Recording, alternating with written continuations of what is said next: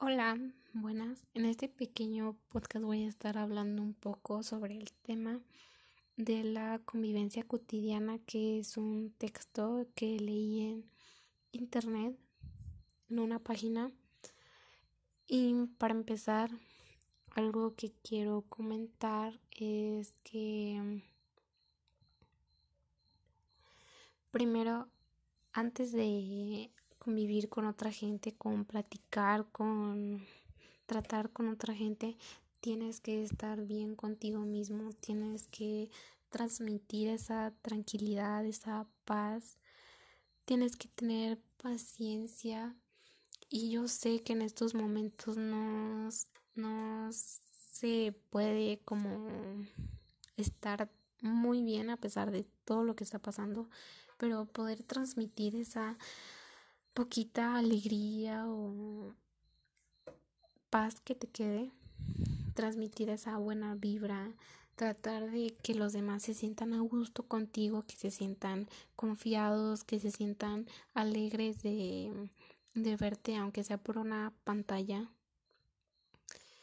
se sientan seguros de poder estar platicando contigo.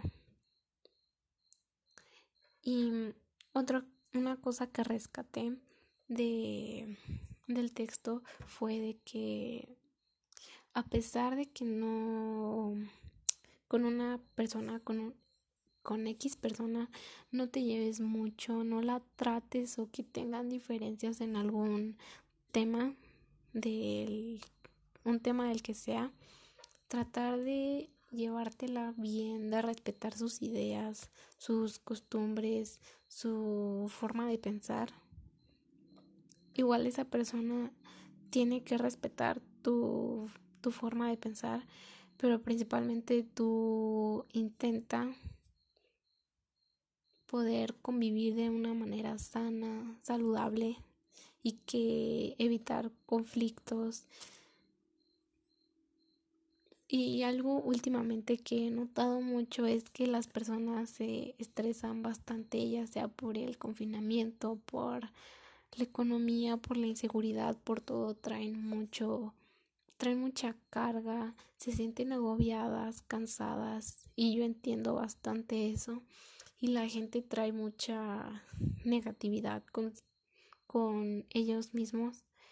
Y o sea no es algo bueno porque eso lo pues se ve de primer instante se ve cómo está la gente y eso lo transmiten a otra a otras personas y para mí es algo de lo que nos debemos preocupar.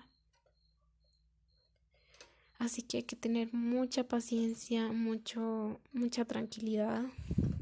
Yo sé que en estos momentos no, no son fáciles para nadie, a todos nos afecta esto del confinamiento. No es algo fácil de llevar Así que yo recomiendo hacer muchas actividades, muchas cosas que te puedan distraer y tratar de, aunque sea por llamadas, por videollamada, estar con las personas que más aprecias, más quieres, aunque sea por medio de una pantalla, pero es lo más cercano que se puede. Tratar de de convivir y aunque sea un te sacan un poco de alegría.